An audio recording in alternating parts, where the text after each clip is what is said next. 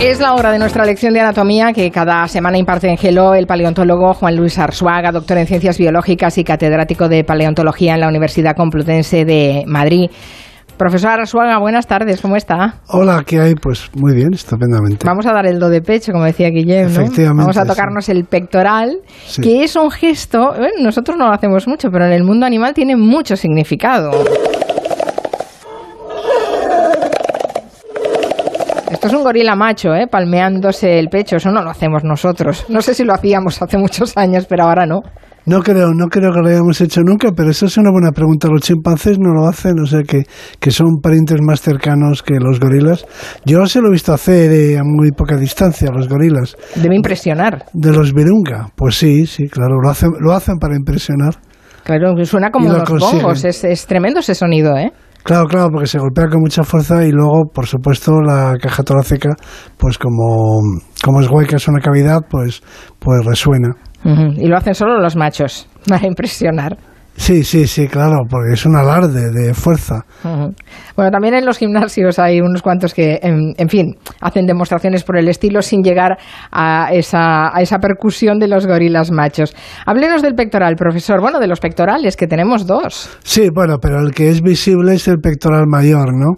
El menor está debajo del pectoral mayor, tiene su función, claro, pero no es el que se ejercita más, o, o el que, o el que del que se presume o, o al que se aspira a desarrollar en un gimnasio, o el que lucen los deportistas cuando se quita la camiseta y le sacan la tarjeta amarilla, y, o el que muestran en las pantallas del cine y los actores.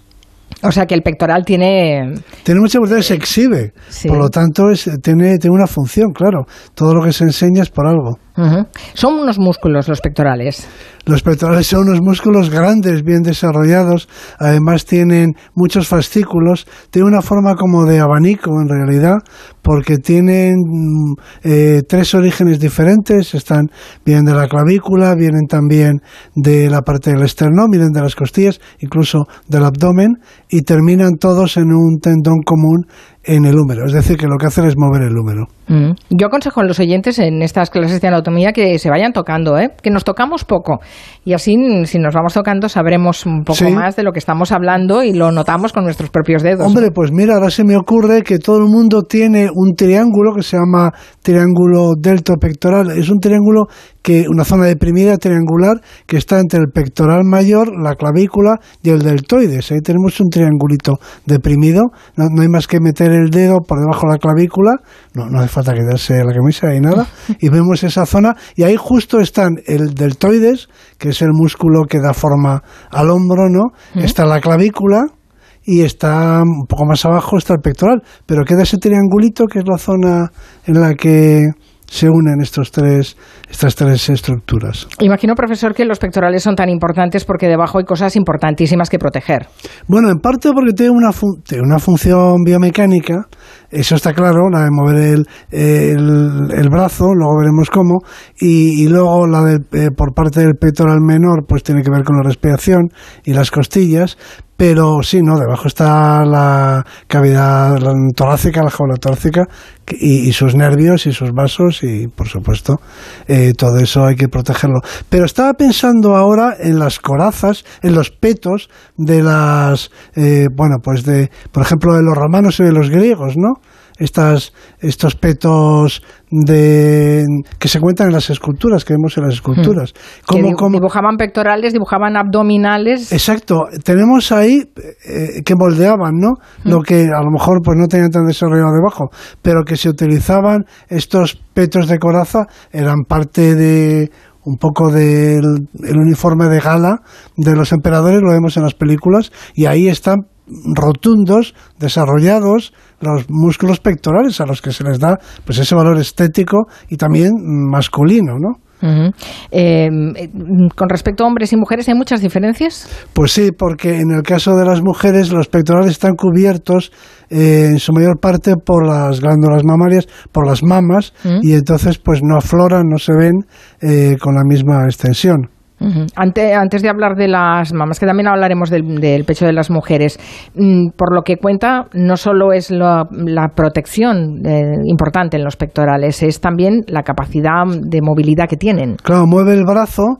Este es un músculo que, por resumir, como tiene diferentes orígenes y fascículos distintos, pueden realizar diferentes funciones según que no se contrae necesariamente todo a la vez, sino es para encontrar una parte, la superior, la, la, media, la inferior. Entonces eh, los efectos son, los, las acciones son distintas, pero en conjunto podríamos, se le ha definido como el músculo del abrazo, o sea, tiene esa función social, mm. porque es un músculo que aproxima el brazo, es decir, el número al cuerpo, y bueno, pues eso permite darnos un abrazo.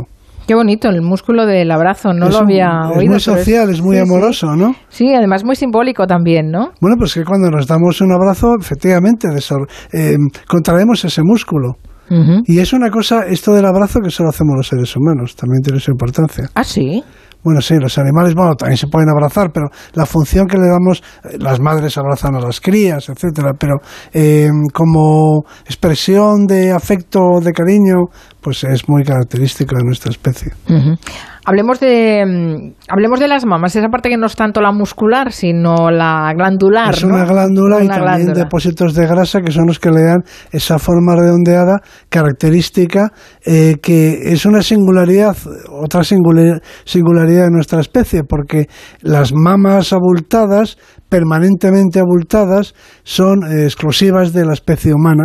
No sabemos desde cuándo la evolución, pero no las presentan los demás mamíferos que solamente las tienen hinchadas, abultadas, eh, cuando están lactando, cuando están amamantando una cría. Los chimpancés, los gorilas, o las chimpancés, las gorilas. Todos los mamíferos tienen mamas, pero solamente están llenas de leche y por lo tanto tienen forma abultada, son visibles eh, durante la lactancia. En nuestra especie no, ya se desarrollan en la pubertad, es decir, en los primeros años de la adolescencia, eh, mucho antes incluso de que se tengan niños. Es por lo tanto un eh, ese abultamiento permanente es un rasgo exclusivo de las mujeres de la especie humana. Bueno, de hecho se dice que cuando aparece el botón mamario es cuando realmente empieza la, prepubertad, ¿no? Eh, sí, bueno, ese es el primer síntoma que estamos empezando a hormonar las mujeres. Exactamente, bueno, sí, claro, aparecen con las hormonas que son las que marcan precisamente la pubertad, la aparición de las hormonas sexuales en sangre, los dos sexos,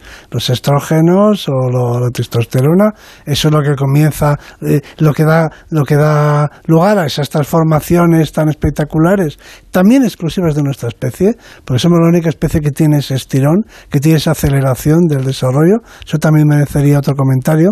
En las demás especies el desarrollo es mucho más gradual.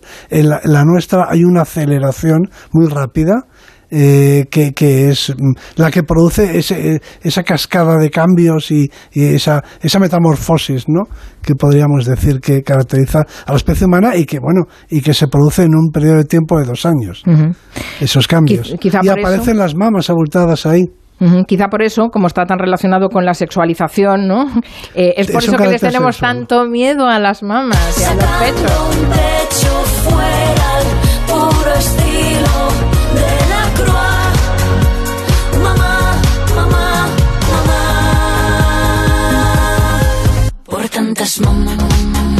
Bueno, esta ha sido la canción del verano, la habrá cantado, la habrá oído más de una vez, no la primera. No, no, y me ha recordado estas cosas que estamos comentando, porque es un tema que se ha, bueno, que se ha analizado desde muchos puntos de vista, porque curiosamente unas mamas eh, abultadas en el resto de las especies son una señal de que no hay ovulación.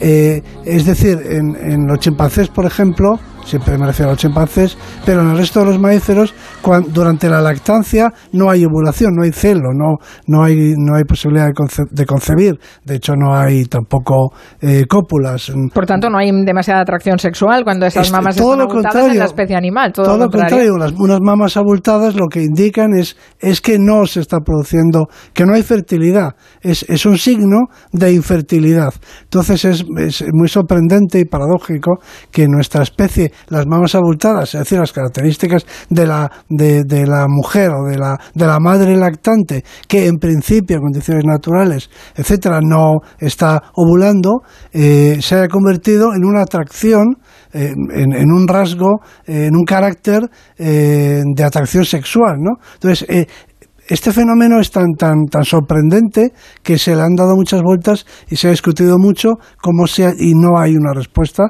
de por qué en nuestra especie, digamos, el aspecto de, las mamas eh, en, en el periodo de la lactancia se ha convertido en, en un, bueno, en un carácter femenino eh, permanente. Bueno, ya sabe usted, eh, profesor, aunque parezca mentira, que las mamás han sido muy censuradas y están siendo censuradas por los algoritmos en redes sociales, que es, es, eh, es, un poco absurdo, porque eso significa que hay mucha obra artística. Sí, el Museo del Prado no se podría visitar, ¿no? Exacto, exacto. Sí, bueno, aparte de que es, es muy curioso, pero la, la, es cierto, por ejemplo, si nos vamos a la antigüedad clásica, los griegos tardaron más en representar el cuerpo eh, femenino desnudo que el cuerpo masculino. El cuerpo masculino completamente desnudo aparece, bueno, pues con la escultura clásica y no y, y, se tarda un poco hasta que se por fin eh, Praxiteles, un escultor griego, esculpe por primera vez una Afrodita, la de Inido, una mujer completamente desnuda. Es decir, que incluso en, en, la estatuaria, en la escultura griega, que, eran tan naturalistas y que mostraban el cuerpo desnudo, se tardó más en representar a la mujer desnuda que al hombre. Por cierto, em, el tamaño de los pechos eh, no tiene nada que ver con la producción, producción de leche. No, los estudios que yo he leído dicen que no, no hay ninguna relación entre el volumen de los senos y la producción de leche. Me lo digo porque eh, hay gente que piensa que, que, sí, que puede tener Las amas de cría tradicionalmente se consideraban que eran mujeres, ¿no? Bien alimentadas, a lo mejor esa indirectamente, ¿no? En, digo, estoy hablando de en épocas antiguas, ¿no? De malas alimentaciones. Las mujeres sanas, bien alimentadas, pues estaban a lo mejor, eh, tenían más peso y eso se traducía en general en mayores volúmenes. Por cierto, que una de las eh, prevenciones para el cáncer de mama, hablamos la semana pasada del cáncer de mama, que fue el Día Internacional, es eh, palparse, palparse la, mama, palparse el, pecho. Que no sé si lo hacemos bien. ¿Cómo deberíamos hacerlo, profesor? Pues no lo sé, y es más, eh, o he leído, pero prefiero que estas cuestiones médicas las respondan los médicos. Me encanta cuando un científico dice no lo sé.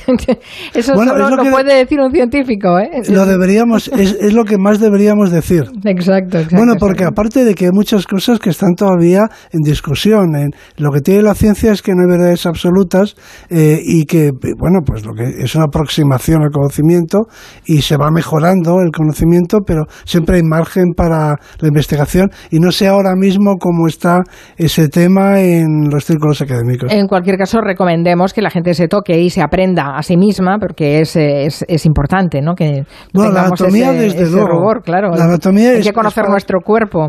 Exactamente, porque em, sería muy sorprendente que conociéramos el cuerpo en la pintura, el cuerpo de los demás, por ejemplo, o el que vemos en la playa, sin ir más lejos, ¿no? El cuerpo de los otros si no conociéramos el propio. Mm. Hablemos de las axilas, que es una parte importante también de nuestro Bueno, eso en la reivindicación, en la reivindicación del cuerpo humano, eh, como algo, pues, para empezar, eh, es lo único que tenemos de entrada, ¿no? Y por otro lado, desde el punto de vista de la evolución, una cosa que tiene una belleza, que tiene una estética y una funcionalidad y que, bueno, en fin, un prodigio de diseño eh, biológico, eh, pues yo creo que la reivindicación tiene que, tiene que empezar siempre por la axila, porque es la parte como menos noble, si se quiere, ¿no? Eh, no se habla de la axila, incluso no se utiliza el nombre vernáculo castellano tradicional, el de sobaco, se dice axila, que parece que es... Más fino. Sí, sí, porque hay, hay algo de pudor o de vergüenza entonces, claro, eh, la axila es muy interesante para conocer la anatomía de la región torácica, porque la axila podríamos decir que tiene cuatro paredes y si la repasamos aprendemos un montón de anatomía. Eh, la pared anterior de la axila, ahora, ahora podemos estar tocándonosla, ¿no? la, la porción anterior de la axila es el, es el pectoral, es este músculo del que estamos hablando, pectoral mayor. Entonces, si nos palpamos ahora, vemos que hay una pared por delante, un hueco, y luego por detrás otra pared.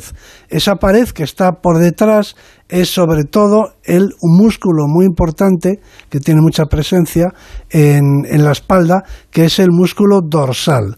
el gran dorsal, el dorsal ancho, ¿no? Entonces tenemos una pared anterior formada por el pectoral, una pared posterior formada por el dorsal, que quizá tengamos oportunidad de hablar de él también, y luego tenemos una pared lateral, que es la cara interna del brazo, ahí está el húmero y unos músculos, el bíceps, el tríceps, y luego tenemos la pared interna, que es pues simplemente la caja torácica, las costillas y un músculo que también se trabaja en los gimnasios, que es el serrato que tiene ahí unas digitaciones muy estéticas. O sea que si vemos cualquier escultura clásica o, mm, bueno, una fotografía de un desnudo masculino, o bien eh, esas corazas de las que hablábamos hace un rato, mm. esos petos, veremos muy marcados estos tres músculos que he mencionado, que intervienen los tres en la axila, que son el pectoral mayor por delante, el serrato, que son como tres asoma como tres digitaciones y el músculo dorsal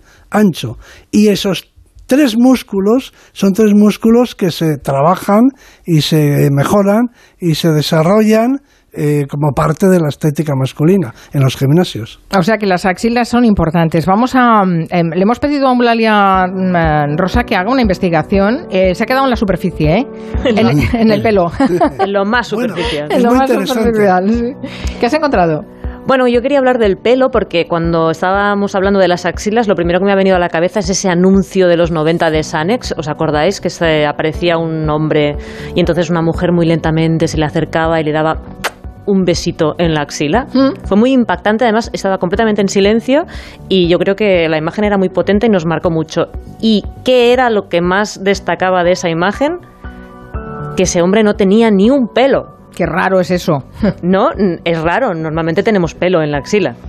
Y en el resto, y en el tórax, ¿no? Eso también se, ahora, mismo se depilan muchos hombres y es parte del, mm, digamos, del canon de belleza metrosexual moderno, mm. va cambiando con las modas, pero sí, los hombres tienen más pelo en el pecho por lo general, en los hombros, en la espalda, y, el caso es que tenemos, tenemos pelos en las axilas y en el pubis, pero yo creo que la pregunta correcta no es porque tenemos pelos en las axilas y en el pubis, sino porque no tenemos pelos en el resto del cuerpo. Es decir, esos son los que han quedado, ¿no? Pero eh, que teníamos la duda de si la gente se sigue depilando tanto ahora como antes. Bueno, esto me, he pasado la mañana investigando, pero lo que estaba contando el profesor es muy interesante. lo que queda de pelo es vestigio, ¿no? Entonces, ¿por qué se ha conservado allí y en otras partes se ha caído? Bueno, indica, eh, eh, eh, vamos a ver, el cuerpo humano está lleno de señales y de mensajes para que lo interpreten los demás. Es decir, con nuestro cuerpo nos se expresa nuestra biología, para empezar, ¿no? Se expresan nuestros genes. Y ese, esos pelos que se desarrollan ahí, lo que indican es que somos adultos. Eso de madurez, de madurez sexual también, ¿no? Que somos adultos y reproductores, que ya estamos en la fase en la que podemos reproducirnos y tener hijos. Eso es lo que el mensaje que envía la biología con todas con todos estos caracteres que estamos mencionando, lo que indica es que es una persona adulta potencialmente reproductiva. O sea, que donde hay pelo hay alegría, ¿no? Si, te, eso. si te depilas para ligar, mal, estás mandando un mal mensaje. Exacto. No lo sé, porque eso va cambiando. Hoy en día tenemos otras formas de saber, ¿no? si una persona es adulta o no, que no sea esa, pero mm, el, lenguaje del cuerpo, el cuerpo tiene un lenguaje, claro. Y entonces hay una serie de caracteres, algunos están en los genitales directamente. Eso se llaman caracteres sexuales primarios, que son los genitales externos. Mm, y en esta investigación, Eulalia, que has, que has hecho sobre el tema del, del pelo, las mujeres están reivindicando no depilarse las axilas. Hay toda una tendencia, ¿no? Exacto, hay dos movimientos que van en dirección contraria. Por un lado, las mujeres están cada vez reivindicando el derecho derecho a, elegir, no digo a no depilarse, sino a elegir si quieren ir depiladas o no. Y entonces, pues son aquellas imágenes, hace unos años apareció, por ejemplo, la ganadora de Operación Triunfo, Amaya Romero, que apareció en una gala de unos premios Goya, creo que era, con un vestidazo y con las axilas sin depilar. Mm, fue un escándalo en Twitter, ella misma salió defendiendo que era pues, su decisión. Eh, y luego pues también ha habido muchas actrices, modelos, una portada de Harper's Bazaar con una modelo guapísima de Calvin Klein que llevaba un, bueno, un sujetador delicado, precioso y el vello bastante largo, aquello tres o cuatro meses sin depilar. Y bueno, es, es como ahí hay un poco de polémica porque Parece que los hombres se depilan y las mujeres no. Exacto. Lo que sucede es que las mujeres están cada vez mm, reivindicando o hay un espectro más amplio de mujeres que aparecen sin depilar y en cambio los hombres están yendo en dirección contraria mm, rápidamente porque empezó con el rollo este metrosexual y ahora, mm, aunque quizá no es tan tan extremo de ir completamente depilado, la depilación se ha ido yo creo que ampliando. O sí, o completamente o incluso completamente. Yo no tengo estadísticas pero merecería la pena hacer un estudio como todo lo que eh, se relaciona con el ser humano, pero sí, también hay patrones de depilación completa. interesante. Entonces, eh, de hecho, intentando comprobar si era verdad esa sensación que teníamos nosotras de que los hombres cada vez se depilan más, he estado llamando a varias clínicas de depilación esta mañana especializadas en depilación masculina y no había manera de encontrar a nadie que me atendiera porque estaban depilando a hombres sin parar. y al final me ha cogido el teléfono Lorena Terrés del Centro Láser Alcalá que nos ha confirmado que esta tendencia no solo se mantiene, sino que está en aumento. Cada vez son hombres más jóvenes los que acuden, muchos adolescentes, incluso algunos menores de edad, dados permisos por sus padres, por supuesto. Y no solamente la zona de pecho y axila, sino que sobre todo también muchos piden las piernas de cara a pues, deportes, bici, fútbol, natación. Y también hemos visto un ligero aumento en hombres de mayores en algunas zonas como por ejemplo la espalda. O sea que eso también sería una adaptación así un poco forzada, pero una adaptación evolutiva. Bueno, ¿no? lo sé, pero haciendo un análisis así rápido que me viene, el primero que me viene a la cabeza, no deja de ser una infantilización, ¿no? Del cuerpo, porque ¿Mm? los niños no tienen pelos en las axilas, por ejemplo, ¿no? Oh, Ni en el pubis, ¿no? O sea, de alguna manera es como si estuviéramos volviendo a la infancia, como todo se está infantilizando nuestra sociedad. En fin, eso es un comentario desde el arte o el cine hasta todo, ¿no? Parece que vivimos una etapa en la que se busca, en fin, lo más mm, infantil, ¿no? Nos, deja, nos deja pensando, pues ¿eh, profesor Arzuaga? Está bien, está bien. Estas clases de anatomía también nos tienen que hacer pensar. Me quedo con lo del pectoral, que es el músculo del abrazo, que me ha encantado. Sí, bueno, eso es fundamental. El próximo vez que es un abrazo, ya sabes que es el pectoral. Eh, nos queda pendiente para otro día preguntarnos por qué hemos perdido el pelo del cuerpo. sí, por favor, hablemos del pelo. Muy bien, gracias, profesor Arzuaga. Nuestras clases de anatomía, nuestra lección de anatomía con nuestro paleontólogo eh, preferido de cabecera, Juan Luis Arzuaga. Buenas tardes. Buenas tardes. Body language.